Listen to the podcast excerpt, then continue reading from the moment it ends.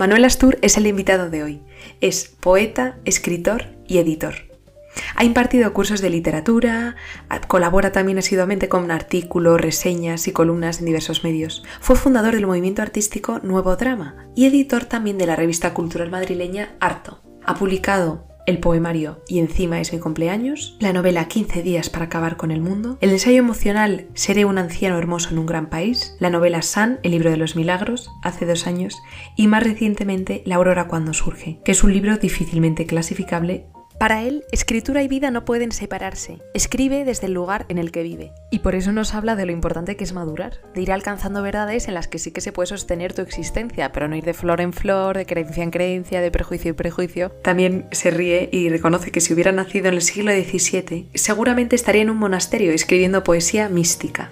Es defensor de vivir sin anteojeras, ese aparato que impide al caballo mirar hacia los lados. Y en este episodio hablamos de literatura, de religión, al final de la vida, de tener esperanza, cómo estar en el mundo, que la realidad nos habla. ¿Quién es el hombre? Está convencido de que toda sociedad necesita sus santos, y con santos se refiere a los poetas, a los artistas, a los escritores y a aquellas personas como Buda o Jesucristo que aportaron sentido a la existencia. Y nos cuenta una anécdota muy bonita de lo que significa para él escribir. Y dice que de pequeño tenía miedo a la oscuridad por la noche, como a lo mejor habéis tenido alguno de vosotros, algún hermano y lo recordáis con mucha claridad. Y que sus padres dejaban en, la, en el pasillo una lucecita encendida y que él, al dormir con la puerta abierta, veía aquella bombillita y podía dormir. Y confiesa que él escribe para volver a encender esa bombillita. Bienvenidos a Mira, un podcast de comunicación de arte, una invitación a cultivar la mirada. Somos Ana, Patti, Nayara y María y preguntamos a artistas, investigadores y periodistas qué tiene que ver el arte con nuestra vida. Eh, bienvenido Manuel, gracias por estar aquí en Mira, estamos súper contentas de estar contigo. Gracias a vosotros por invitarme, estoy, Esperamos estoy encantado. Esperamos que disfrutes. Aunque has dicho que no te aburres, o sea que esto es... No, es muy difícil que yo me aburra, muy, muy, muy difícil. Me puedo aburrir en un avión antes de que despegue, lo típico que se queda en la pista 40 minutos, mm. ahí puedo llegar a aburrirme, pero situaciones extremas. Bien, bien, bien. Buena expectativa entonces. Estamos en el estudio de Nacho Vicens, que muy generosamente nos ha dejado. También podéis escuchar esa entrevista. Habrá ruido de fondo, pero nos lo vamos a tomar como ruido ambiente. Pero estamos en Madrid. ¿Has vuelto a Madrid? eh, sí, sí, he vuelto a Madrid. Llevo un mes viviendo aquí ya. Increíble, pero sí. Yo mismo me sorprendo a veces, digo, pero estoy viviendo en Madrid otra vez. Pero bueno, no sé, hay que, hay que fluir.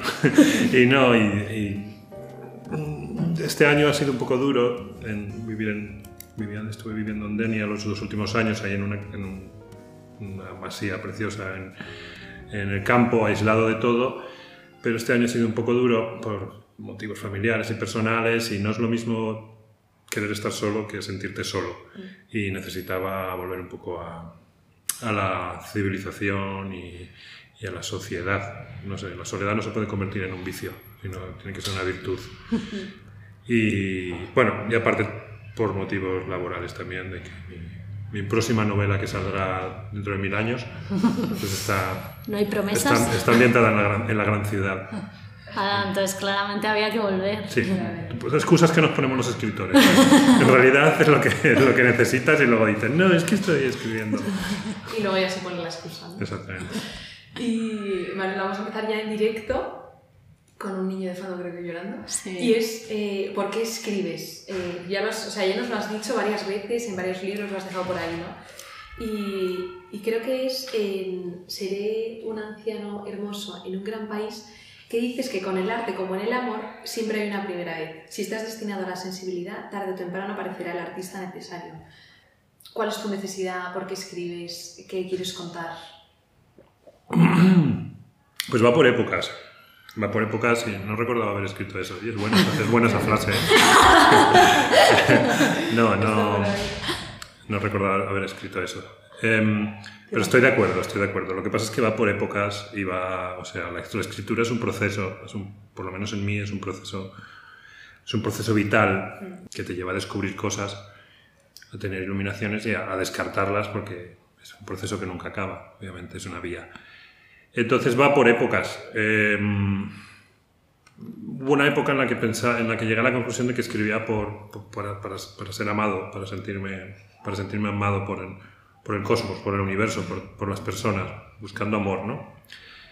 Em, desde hace un tiempo quizá busco, escribo para, para que tenga sentido lo que no tiene sentido. En realidad la vida, no, la vida carece de sentido.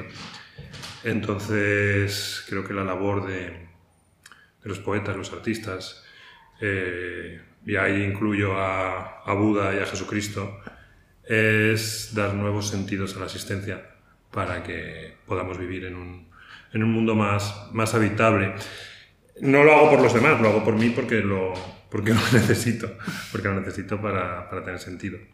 Pero, mm, no sé, hace poco también me hizo más o menos la misma pregunta un, un escritor amigo mío y le contesté que, que, yo de niño era muy, muy cagón, yo tenía mucho miedo a dormir solo, muchísimo miedo a dormir solo, pánico. No era miedo a fantasmas, ni a espíritus, ni cosas raras, era miedo al miedo, a dormir solo, a la soledad. Y mis padres me dejaban en el pasillo encendida una luz, una, luz, una bombillita amarilla, yo dormía con la puerta abierta y esa bombillita me ayudaba a dormir. Yo creo que escribo para volver a encender esa bombillita. O sea que en el fondo podríamos decir que Manuel Astur no podría no escribir, ¿no? No podría no escribir, no, desde luego que no. No, no. Y eso no quiere decir que esté escribiendo todo el día, ¿eh? Yo no soy uno de estos escritores pesados que está todo el día pensando argumentos y estructuras y inventándose los personajes, ni mucho más. Con la libretita en el bolsillo. Llevo la libretita, sí, llevo ¿no? la libretita pero, pero para escribir más bien poesía, para versos que surgen, para dejar que las cosas surjan, vengan a mí. Pero hay días que no escribo nada. Yo lo que hago es leer mucho, leer y pensar mucho. Mi, mi labor sobre todo es pensar. Y Manuel, yo creo que eh, podríamos decir que a lo mejor de cara al público, por, de repente, por lo que se te conoce más es por San, el libro de los milagros, uh -huh. ¿no? Podríamos decir, pero, pero yo te he leído un poco que con eh, Seré un anciano hermoso, tú dices, no, ahí realmente es como si hubiese encontrado como mi lugar desde el que escribir, ¿no? O sea, hmm. me encantaría saber cuál es ese lugar. Bueno, todos cuando empezamos a escribir, bueno, no cuando empezamos a escribir, cuando queremos ser escritores, que es muy diferente, cuando un día decidimos yo quiero ser escritor, pues lo, lo común y lo normal es que en los primeros años escribas mucha mierda, escribas tonterías, porque en realidad estás escribiendo lo que crees que el mundo quiere que escribas, lo que se supone que tienes que escribir. Y digo escritor, lo mismo que ser poeta, lo mismo que ser músico. Son los lugares comunes generacionales, ¿no? Y hay muchos lugares comunes, entonces te desesperas porque no sabes escapar de ello, ser valiente, digamos, de algún modo. Entonces yo escribí una primera novela que es muy mala, porque está llena de lugares comunes, y me deprimí muchísimo, porque yo mismo sabía, me la publicaron, e incluso tuvo alguna reseña buena, pero ya sabía que, era, que no era lo que estaba buscando. De pronto un día había vuelto ya al pueblo y estaba, me puse a escribir este libro, porque este libro fue un encargo en realidad ser un anciano hermoso en un gran país, era un encargo. Un encargo que no tiene nada que ver con el resultado final. Pero me puse a escribir ese encargo. Dije, y estaba tan desesperado.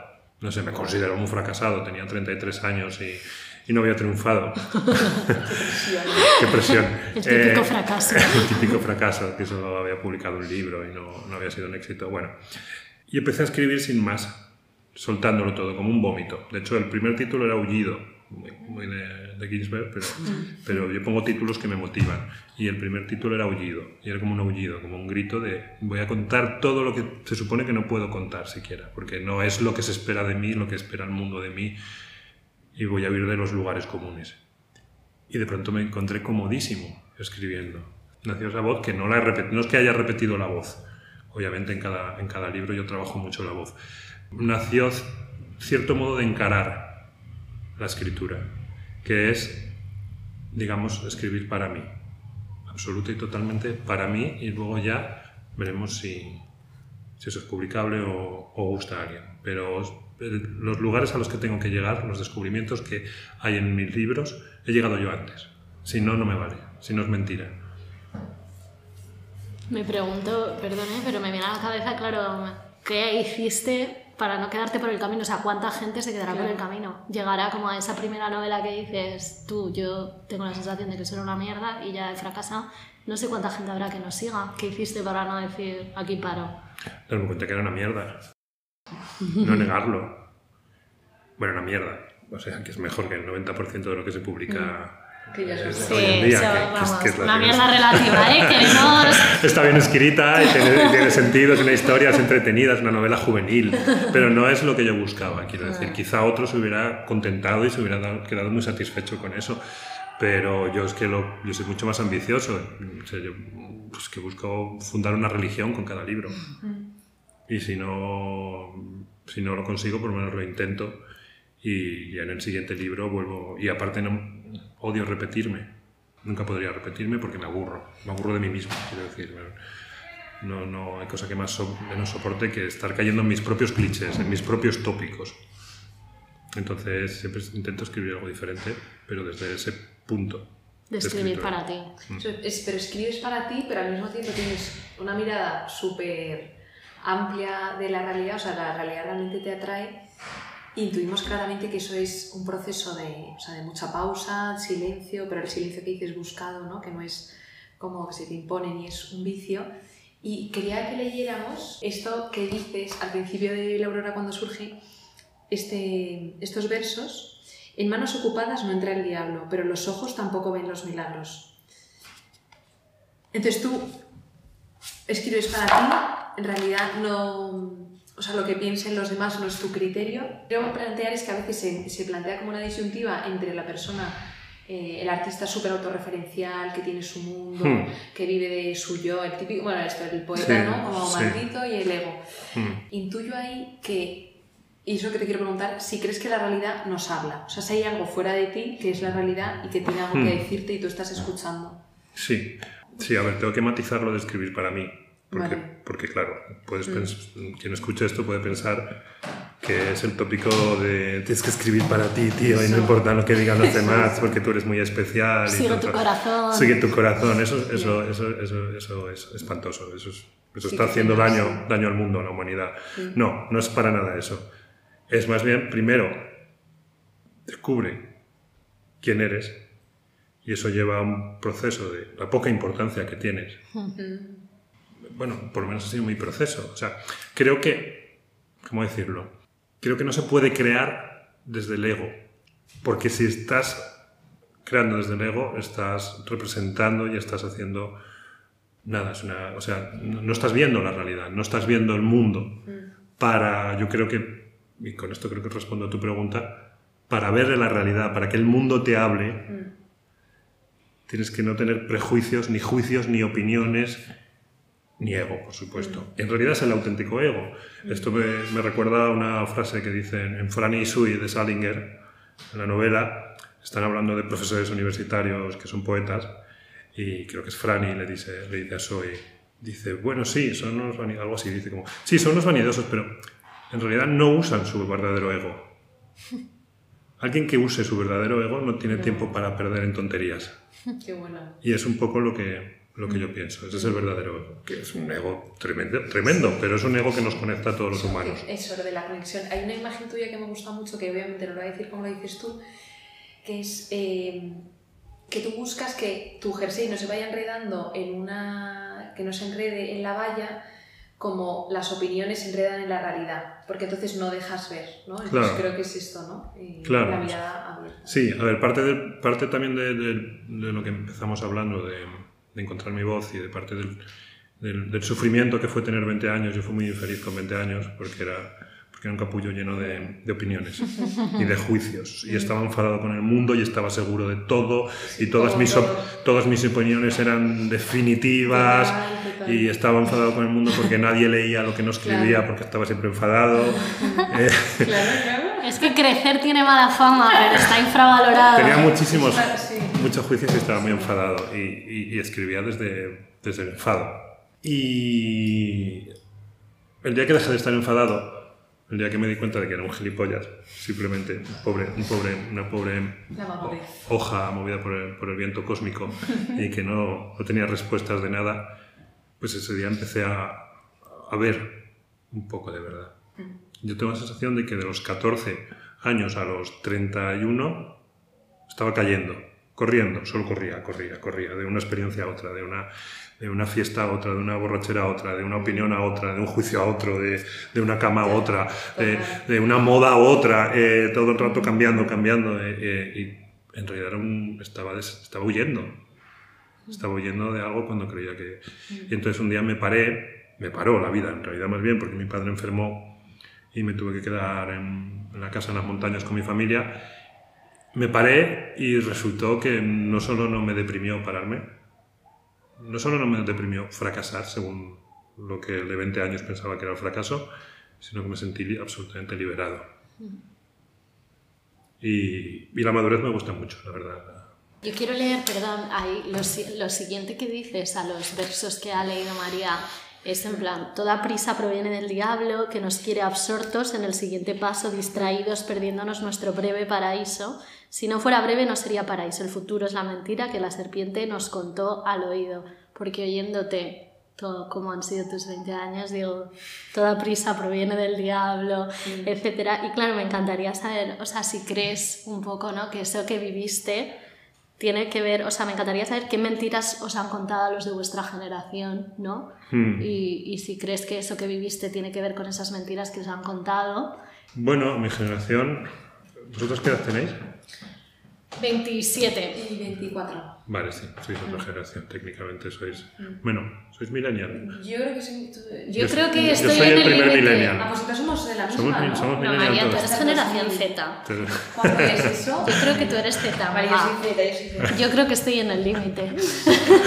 Bueno, lo que, dije- lo que dijeron a los de mi edad, dejémoslo ahí, es lo mismo que han repetido más fuerte aún a la vuestra. Totalmente de acuerdo. Nosotros fuimos los primeros damnificados y el, quien dice el diablo y la serpiente dice el consumismo y el neoliberalismo y la- es la gran mentira, que es que eres especial, eres único.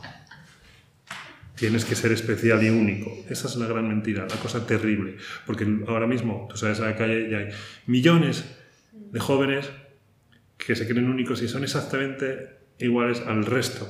Son estándar únicos. Es la mentira del storytelling americano que nos ha llegado y nos ha invadido. No es- lo importante es que tengas tu historia, que te creas, que digas, eres el especial porque con 20 años me rompí, o expresión que odio esto que está de moda ahora, romper, que eres un, ju- un juego, un- esto es todo lo que te pasa. Un reloj. Un reloj, estás roto, como si te pudieras reparar, ¿no? Bueno, entonces eso es storytelling. Es como, tienes que poder contarte tu historia. No es, lo importante no es lo que vivas, sino lo que cuentes y te- que te haga sentir especial. Y lo cierto y lo, lo- lo- lo terrible y lo maravilloso es que mm, especiales hay una de cada 100 millones de personas, quizás es especial y es la que es capaz de aportar algo, Cambiar la visión del mundo, cambiar algo, pero el resto es, no es- es que no hay por qué ser especial. Pues esa es la gran mentira, porque para hacerte este disfraz de especial, em, te venden. Te venden imágenes, te venden pensamientos, te venden ropa, te venden pensamiento basura. Igual que hay ropa basura y comida basura, existe el pensamiento basura. Sí, cuando hablabas también del ego y de la verdadera vanidad, no de Salinger, pero eh, también, perdón por meterla, pero bueno, está muy de moda últimamente, pero me recordaba esta de Santa Teresa de que la verdadera humildad es caminar en la verdad, ¿no? Y digo, en eso deberíamos estar. Pero claro, no sé si esto, esto que describimos, que nos han vendido y en lo que estamos, si no lo ves reflejado en la literatura y en el arte, yo, o sea, a ti te, o sea, yo te he leído ¿no? que intentas escribir desde el extrañamiento y también como desde esta postura de dejar que la realidad te hable, pero si no te parece que estamos muy inundados hablando ya del arte, digo la literatura, pero todo como que todo tiene, solo es valioso lo que viene del yo y de, ¿no? de la experiencia vivida y el tal, y el decir, ¿es compatible o es mejor esta postura de dejar que la realidad te hable o cómo se combina que todos Ya, somos pero- personas y vivimos Pero, la realidad? pero sí, sí, es maravilloso la, la experiencia del yo y escribir del- desde el yo es maravilloso, yo no tengo nada en contra de eso. Claro. pero, pero es que hay uno entre mil. El resto no están escribiendo desde el yo, creen que están escribiendo desde el yo, creando desde el yo, y no es yo, es un disfraz que se ponen y nos están vendiendo. No es lo mismo. Yo escribo desde el yo, pero es un, un- yo que me cuesta mucho trabajo. Yo entro en una librería ahora mismo Y el- el- la gran mayoría de la mesa de novedades no es literatura, son panfletos. Son panfletos que defienden una ideología. Que queremos Que, escuchar, ¿no? Que panfletos que no buscan lectores, buscan partidarios. Ya, es- Entonces, claro, es, son- es cómo funciona el mercado, ¿no? Es, eh, se lleva tal tema. Hay, hay un mercado de 200.000 personas que les gusta esto. Pues vamos a darles 10.000 libros ya. sobre esto y son planos y no hay profundidad y, y- son inofensivos, ¿no? Esto que estamos, esto que hay ahora en Estados, creo que es en Estados Unidos, ¿no? O en Inglaterra, esto que, que empieza a haber un cargo en las editoriales que, es- que son lectores eh, hipersensitivos para asegurarse de que lo que vas a publicar no ofende a nadie. Ah, la historia esto de retirar, no matar a un ruiseñor. Sí, pues ahora ya en- hay un, un tipo de lectores que se llama sensitive readers, creo. Unos gilipollas con la piel muy fina que es como si leen algo y dicen, esto me ha ofendido. Pues lo tienen que tachar. Claro, entonces, ¿qué pasa? Es todo plano y estándar. Vivimos en un tiempo hiperplano y estándar. Eh, entonces, la, la- hay que, no sé, hay que escribir, atreverte, precis- precisamente ser sinceros, atreverte a, a que lo que escribes no guste. a- Sí, del yo, pero del yo real. Del yo real. Sí. Oye, hemos entrado en un temazo que creo que tiene que ver con todo, o sea, la manera en la que tenemos ahora de relacionarnos, que es, por una parte, pues en muchos prejuicios y lo que estás diciendo, o sea, creo que también se pasa a nivel personal, no solo partidarios, eh, lectores partidarios, sino amigos partidarios, como que tienes que reírle la broma a toda la gente que tienes alrededor, cuando a mí lo que me parece maravilloso de la vida es que tengas amigos que no piensan como tú y les quieres a morir y mueres Claro. por ellos, ¿no? Claro, yo tengo amigos que son unos gilipollas a veces. Y ¿no? claro, y y se lo digo, digo, es que Esto. gilipollas, ¿qué estás haciendo? Y que tú y- se lo parecerás. Y yo, yo también, claro, y discutimos, y, no y es maravilloso, claro, es como, como un buen libro. Un buen libro es el que te... El que te ofende. No, no necesariamente ofender, pero que, que amplía tu visión del mundo. Eso es lo, más importante. El arte está para ampliar la visión del mundo. El panfleto está para cerrarla. Para ponerte ante ojeras y que solo veas lo, que, lo, que, lo poco en lo que crees. Esa es la diferencia. El arte verdadero amplía siempre la visión del mundo. Y por eso es peligroso, y por eso hay a, mucha, a los dogmáticos y a los estúpidos no les gusta, porque se ofenden. No, no, no, no se llama ofen- no es que te ofenda, es que te hace dudar de tus propios, de lo que crees certero, de tus dogmas, Claro, es que esto es genial. sí. y te, y te ofendes. ¿no? Sí, lo hecho- que tienes es miedo. Y, y me hace gracia porque criticas tanto a los eh, como católicos dogmáticos como a los ateos, ¿no? Sí, pues es que son lo mismo. Porque, los, o sea, porque todos quieren imponer su, su creencia, ¿no? Que no Tienen una certeza Esto. Ambos tienen, o sea, el, el ateo radical que no cree en Dios y es un anticlerical y eso, Esto. Es tan tonto como el fanático católico que quiere imponer, es lo mismo, ninguno tiene prueba de nada, es una cuestión de fe. Y por- tú esta idea, o sea, esta idea, no, esta manera de relacionarte o este rechazar los prejuicios es una decisión, eh, se ha formado gracias a tu experiencia vital. Es que me iba a matar. propone- claro, ya está. es Como No, es una cuestión de supervivencia, me iba ya, a matar. supervivencia. Estaba muy enfadado con el mundo y me desagradaba a mí mismo mucho. Y ya está. Me caía mal. Llegó un momento en que me caía a mí mismo mal, eres un gilipollas. Te has convertido en un gilipollas. Y tuve el buen. el- el- el- la, la iluminación de no echar la culpa al mundo, sino decir, eres tú el gilipollas. Es que suelo creer que a no ser que sea una tragedia o que el banco te quite eh, tu casa, cosas así, Que normalmente ¿no? La responsabilidad propia es muy importante. Eso es lo más importante. Esto sí que es un discurso Sí. reaccionario en el día en el que vivimos, absoluto. Si estás enfadado con el mundo, probablemente sea tuyo el problema. Pro- el enfado, quiero decir. No quiero decir que no haya cosas criticables y hay millones de cosas que mejorar y hay que mejorarlas. Pero si te lo tomas de un modo emotivo, probablemente el problema sea tuyo. Eso, Esto es muy heavy. Eso lo decían los taoístas hace ya 3.000 años en China. Decían que, mm, claro, les, preguntaban sobre, la- ante la pregunta del bien y el mal, porque los taoístas creen que hay que liberar la, la opinión, no opinar, sino ser un ser natural que no actúa ni opina, simplemente fluye. Entonces, los confucionistas, que eran sus ene- enemigos, porque eran unos capillitas, eh, les preguntaban, bueno, ¿y el bien y el mal? ¿Dónde, ¿Dónde queda el bien y el mal? Ellos contestaban, algo que yo creo, que es que el bien y el mal, o sea, que somos como un motor que echa humo negro, es porque funciona mal el motor. El humo negro es como ves tú el mundo.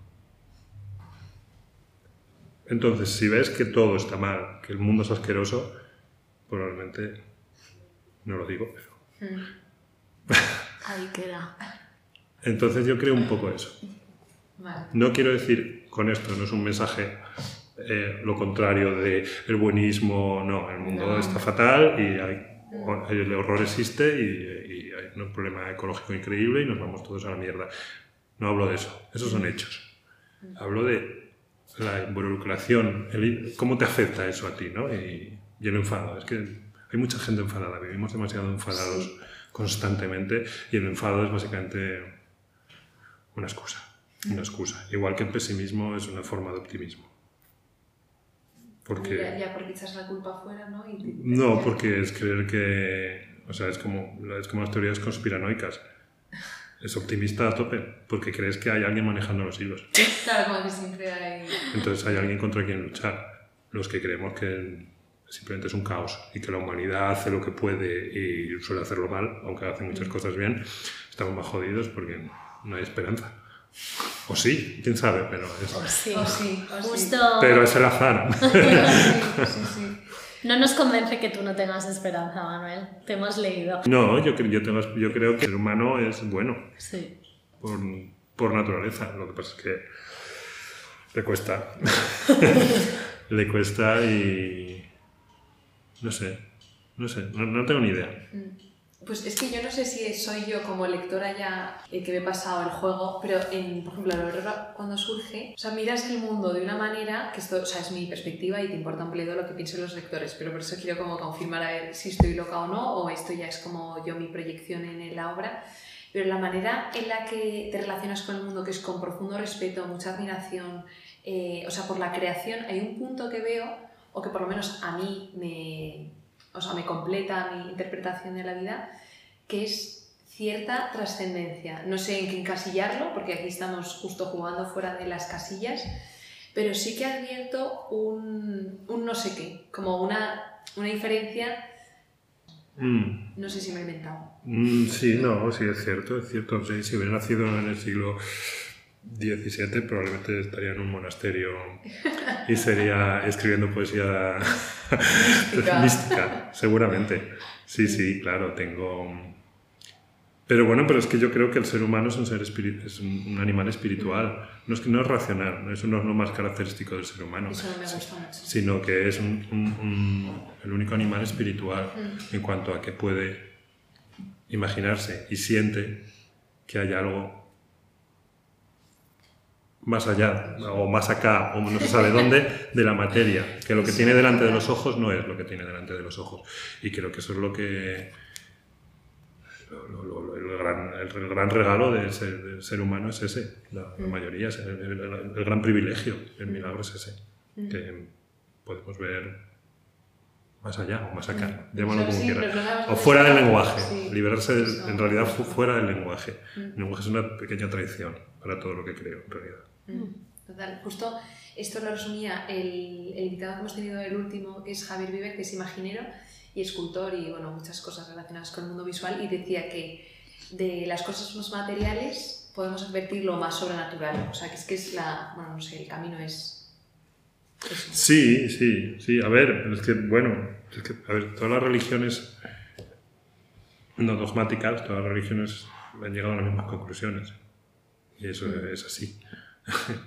Se puede llegar a ello desde el Zen, desde el budismo, desde el cristianismo también, por supuesto, y es ese... Mm, lo llaman aura, lo llaman... no sé cómo decirlo. A mí me gusta mucho citar una cosa que le pasó a Leonard Cohen, el, cantautor que, que es uno de mis maestros en la vida. Me dio mucha pena cuando murió.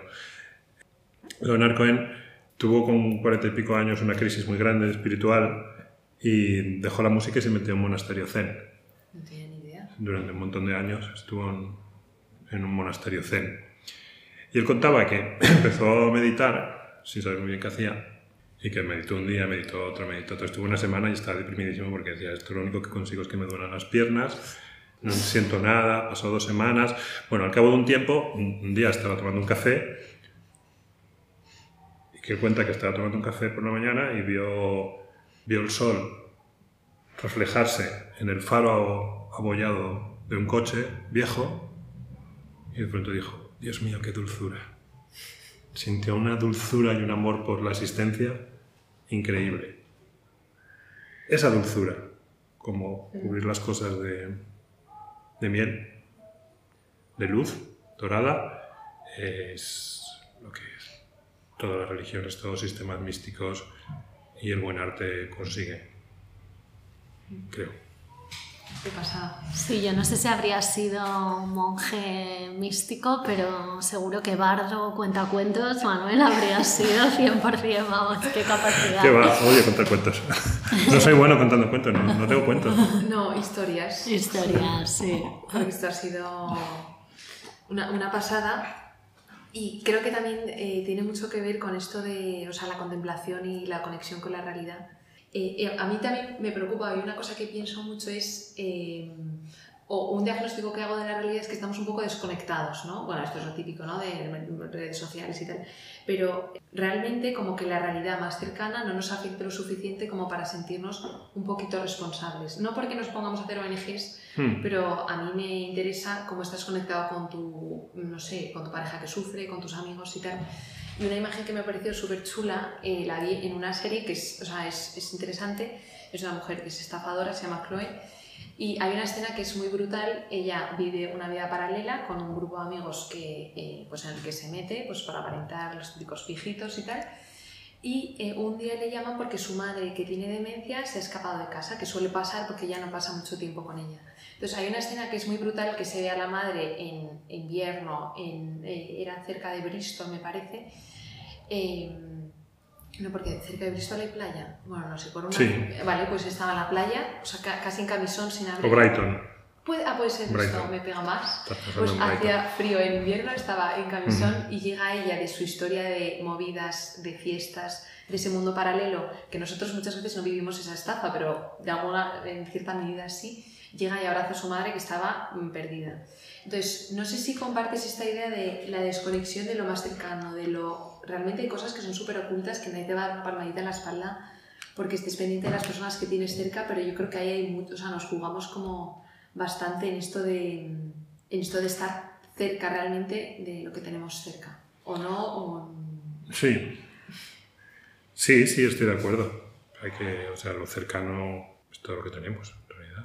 Lo cercano, el presente, ¿no? Vivir el presente es una idea, Esto, sí. una idea muy manida y churretosa que se usa en- hasta ya en las agencias de publicidad para vivir el presente. Pero es cierto, sí, lo cercano.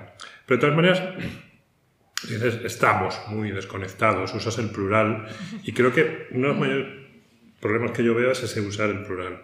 O sea, yo creo que la inmensa mayoría de la humanidad, y lleva siéndolo así, pues, no tiene la capacidad de descubrir la vida constantemente.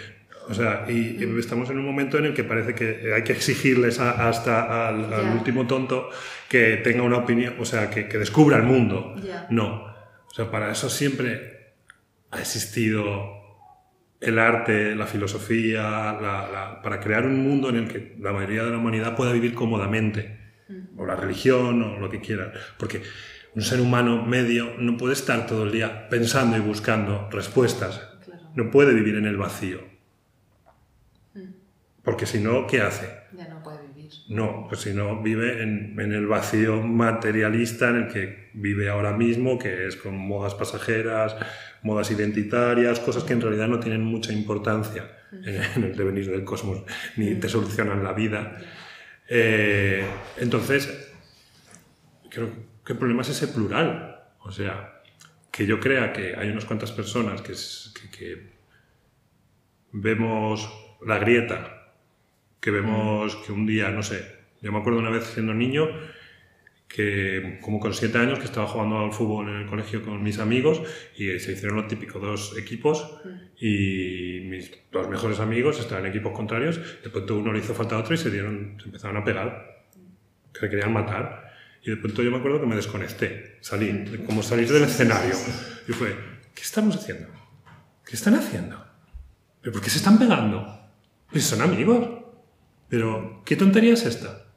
y ya no pude volver. Nunca me, ya me dejó de gustar el fútbol para siempre. Esa ruptura, esa desconexión, ese salirte del escenario, creo que hay personas sensibles que logramos, que lo hacemos. No es que ni que lo logremos, nos viene, nos viene dado, salimos del escenario. Pero es que creo que la mayoría de la población vive en el escenario. Y, que ni siquiera hay que Y, pretender- y no hay que pretender que salgan porque sería cruel, sería terrorífico, se morirían de miedo si salieran del escenario. No, hay que conseguir que la obra en la que viven sea mejor. Darles una obra mejor cada vez para que tengan una vida feliz y plena. Y no tengan miedo. que el papel del artista es ese un poco? Sí, y no estoy hablando de política, ¿eh? No, no, no, no, te hemos entendido. No estoy pensando que además... Creo eh, que es el papel del filósofo, del artista, de- del poeta. Yo llamo, los llamo a todos poetas.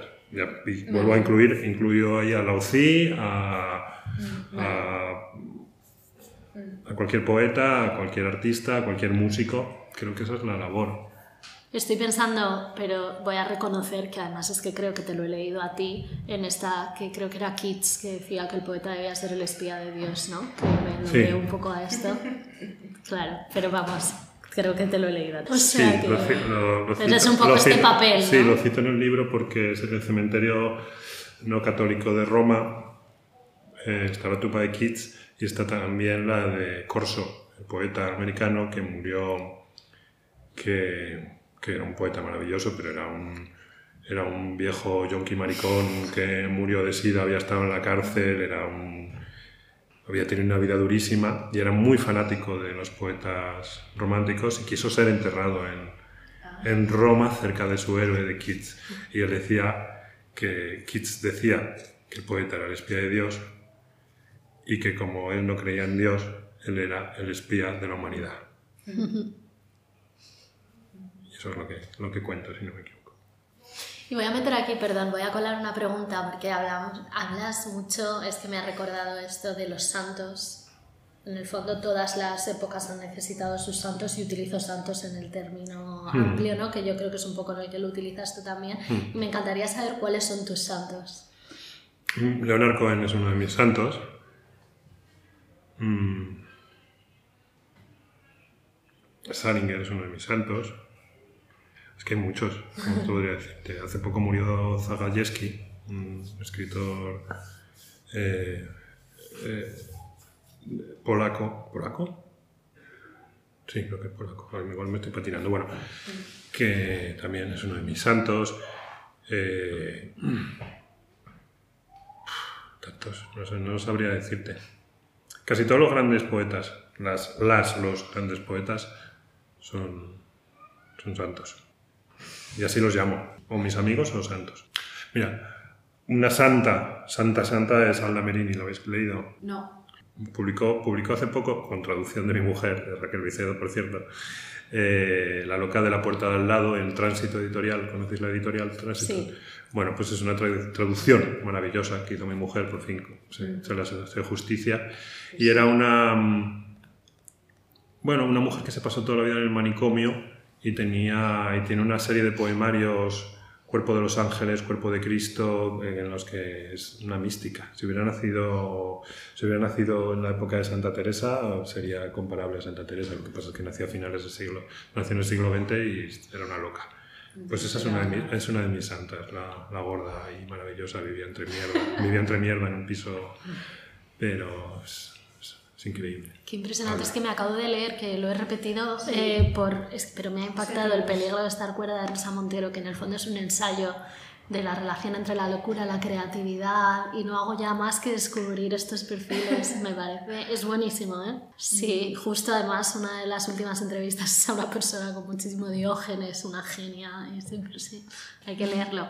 Sí. Rosa, ven al podcast. Sí, no, es que va a venir. Va a venir, Va a sí. venir, va a venir. Y a mí, bueno, yo me encantaría hablar del proceso creativo.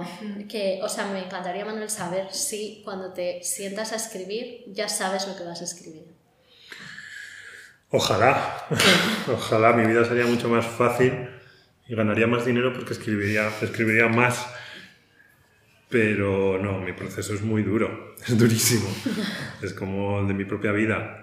Cuando siento que, un, que necesito escribir un libro es porque estoy un poco perdido también, en realidad.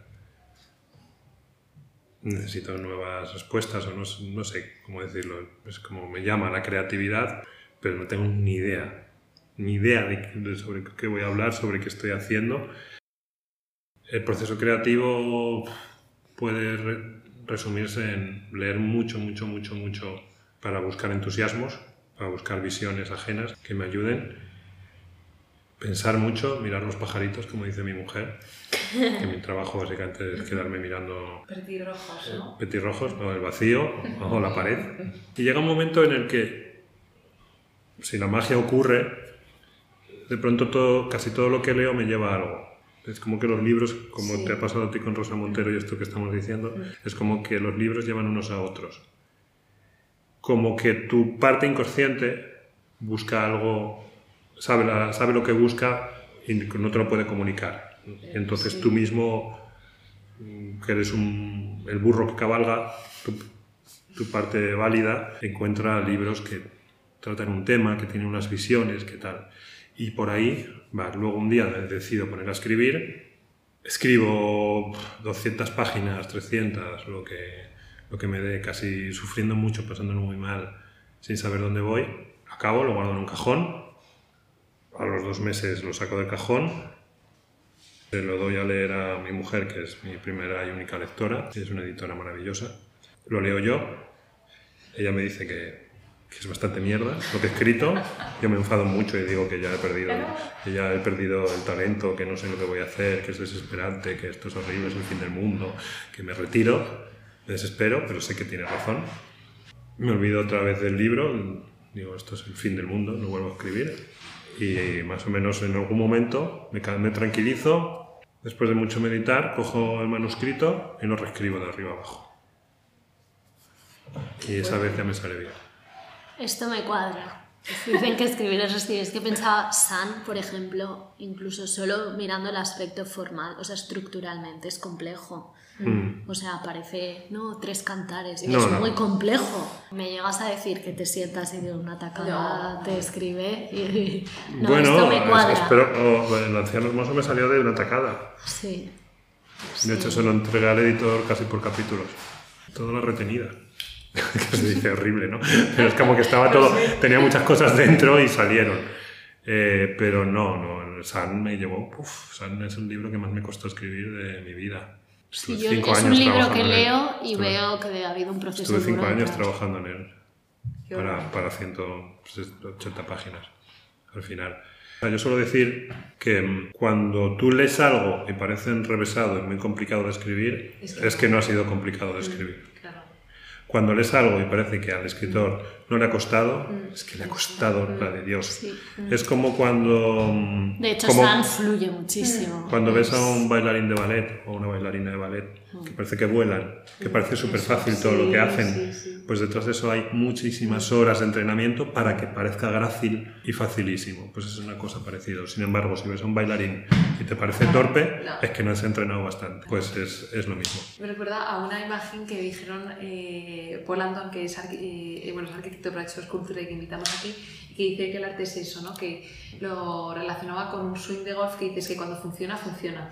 Y se nota mucho ¿no? el que ha practicado y el que no. Y sobre esos artistas, bueno, los escritores, perdón, los libros a los que vas a mirar antes, bueno, durante el proceso creativo, te quería preguntar si hay tanto de tu propio de tu propia disciplina que es la escritura y la poesía como otras que puede ser eh, la, pintu- la pintura la escultura Mm. o cualquier otra el cine si hay artistas con los que dices ojo pues tenemos una voz común Sí, sí, sí, claro, mucho, ¿no? Cuando, cuando miro, o sea, he hablado de leer, pero, pero yo No, estoy no, abierto, la estoy música abierto, música. Yo mucho- lo Mm. que más hago en mi vida es escuchar música, es lo que más me gusta. Moderna Mm. sobre todo, pero también clásica. Pintura, me, me alucina, la fotografía me gusta mucho. Sí, claro, hay, hay muchos, no, sé- no sé, no sé si te puedo decir así, así en seco, pero es cierto que cuando digo que busco, más, más que buscar voces, no es que busque vo- voces o escritores a los que quiera parecerme, sino que busco pensamientos, ideas, que es diferente. De hecho, yo tengo, ten- o sea, por regla general, hay un montón de escritores que me han dicho que me parezco y jamás los voy a leer. No, no, es que no, no he leído, no he leído nunca- 100 años de soledad, que, que me compararon San sin parar con 100 años de soledad y no lo quiero leer ni la voy a leer nunca. Cuando, no, cuando me comentan que alguien tiene una voz parecida a la mía o eso, no lo leo, no lo quiero ver, porque ¿para qué? Lo único que puedo conseguir es copiarle. Le voy por caminos paralelos. En literatura, bueno, tengo a mis, santos y a mis maestros que sí que obviamente me han influenciado mucho, por supuesto. O sea, la, exactitud de Salinger y la mirada tierna sobre la vida es algo que, que me maravilla. Capote también, me, la perfección formal de Capote es algo que a mí me importa muchísimo. Hay muchos, muchos. Not Hansun, Malaparte. En otros artes, en otras artes, soy un poco más libre y entonces sí puedo gente que se parezca, que se parezca a mí. Pero no encuentro muchos en realidad. ¿Has visto, ¿Has visto Alcarrás? Es que yo creo que si fueras directora de cine Alcarrás. algo parecido. Alcarrás la vi porque me dijeron que me recordaba, que les- mucha gente les dijo que me, me dijo exactamente lo mismo. Originales. Súper. Y sé que a Carla Simón se llama ella, Sí. ¿no? Le mandaron San. No debió tener tiempo para leerlo, pero mi editorial se lo, se lo mandó. Carla Simón, si estás, estás escuchando este podcast, Dinos qué te pareció Le- San. San, mujer, que igual te gusta. Y sí, sí, claro, sería... Las similitudes están ahí, claro. De hecho, están, uno siempre fantasea de quién podría llevar al cine sus, sus libros y ella está en, en uno de los primeros puestos, desde luego.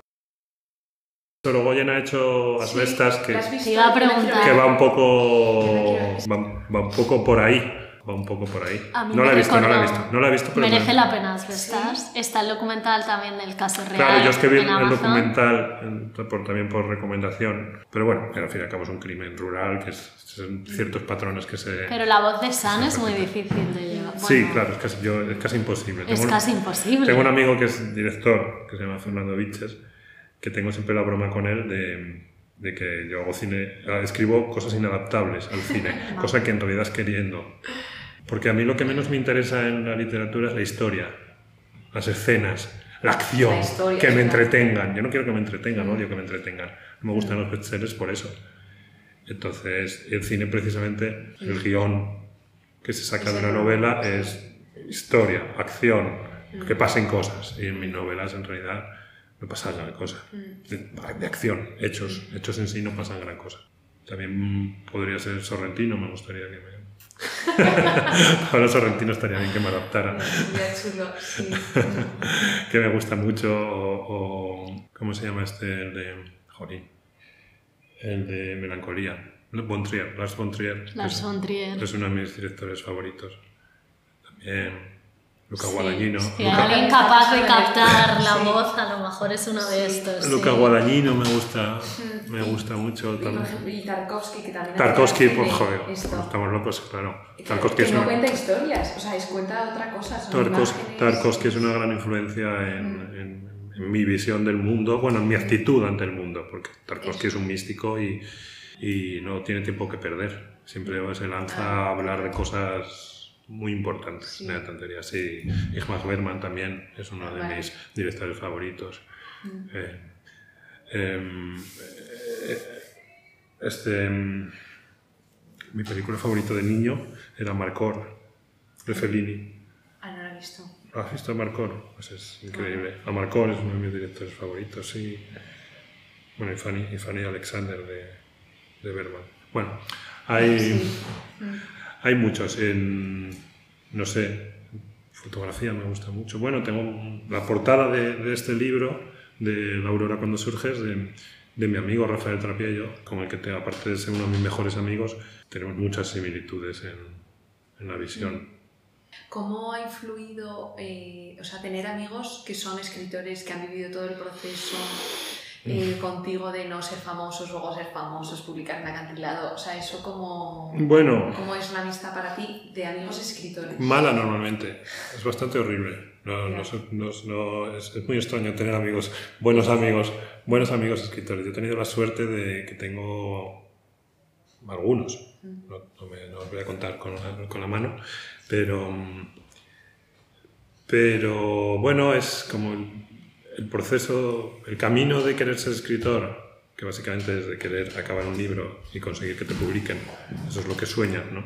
Cuando al principio pues, es muy solitario, porque en realidad estás obsesionado y te importa algo que a nadie le importa una mierda, a nadie le importa lo más mínimo. Entonces tener al lado a otros locos como tú, que están en el mismo camino, en el mismo... es- está muy bien. Y soñar que, que, vais a, que os van a dar el Nobel en el futuro y que, y que vais a revolucionar la literatura y, y hacéis una tertulia y os emborracháis y brindáis a la luna. Son tonterías, son Pactos de juegos, sangre. son, jue- son juegos, juegos necesarios. Normalmente esas amistades no, no suelen funcionar, no suelen durar porque, eh, bueno, puede ocurrir la cosa de, de, de que en el grupo solo hay uno con talento, entonces eso es algo bastante duro. O que a uno le vaya muy bien y a los otros no lleguen ni a publicar, lo cual también es difícil de llevar.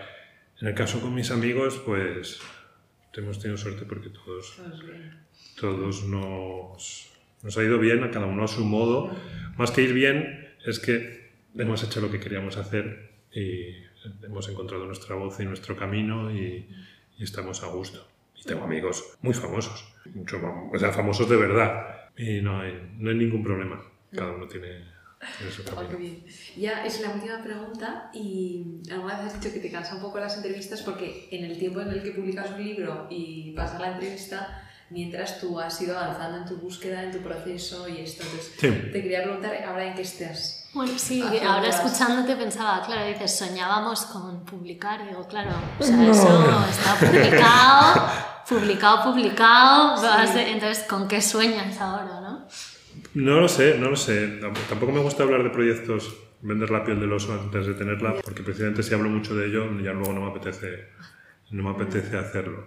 Sí diré, bueno, tengo dos libros por publicar, que ya están escritos, que no son exactamente novela ni ensayo. Bueno, he hecho mi versión personal de mis cuentos zen tradicionales favoritos, Anda, tu versión. O sea, Sí, tu- escritos por mí, porque la mayoría hay, hay un montón de antologías de Zen eh, que son traducciones Malas.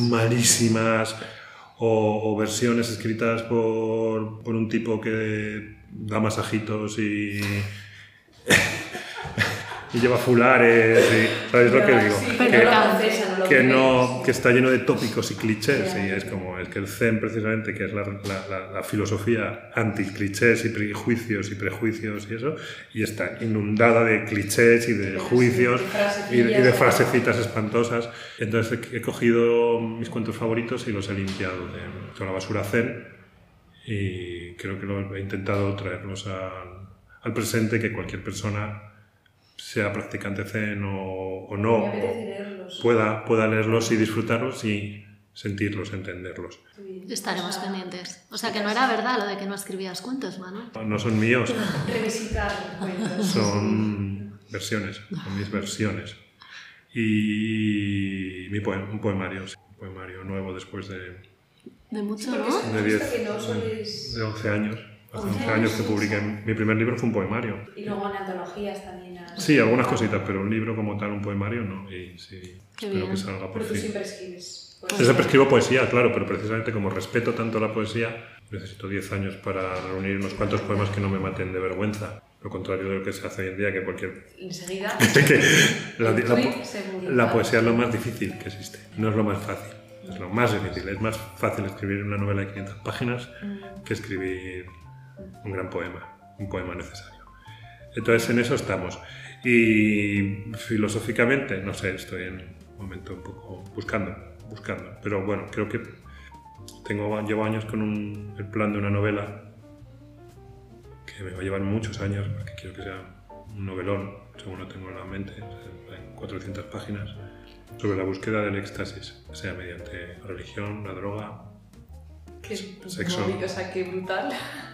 Entonces, no puedo contar más, porque tampoco sé mucho más, pero estoy, estoy obsesionado con eso. eso. Eso, aunque pasen 10 años, espero que sigamos con el podcast porque estaremos encantadas de Hablar de la esto. sí. Estaréis en la Mil COPE. gracias, Era- Mara. Esta- Estaréis en la COPE como este programa de... Bueno, veremos a ver dónde estamos. Sí, si esto sigue. Jo, pues eh, vamos a acabar aquí. Muchísimas gracias, Manuel, por abrirnos a tu mirada, a tu proceso creativo, a todo. Y, Y pues, esperamos. leerte y Mm. todo. Sí. Nada, pues Muchas gracias. gracias, lo he, lo he pasado muy bien.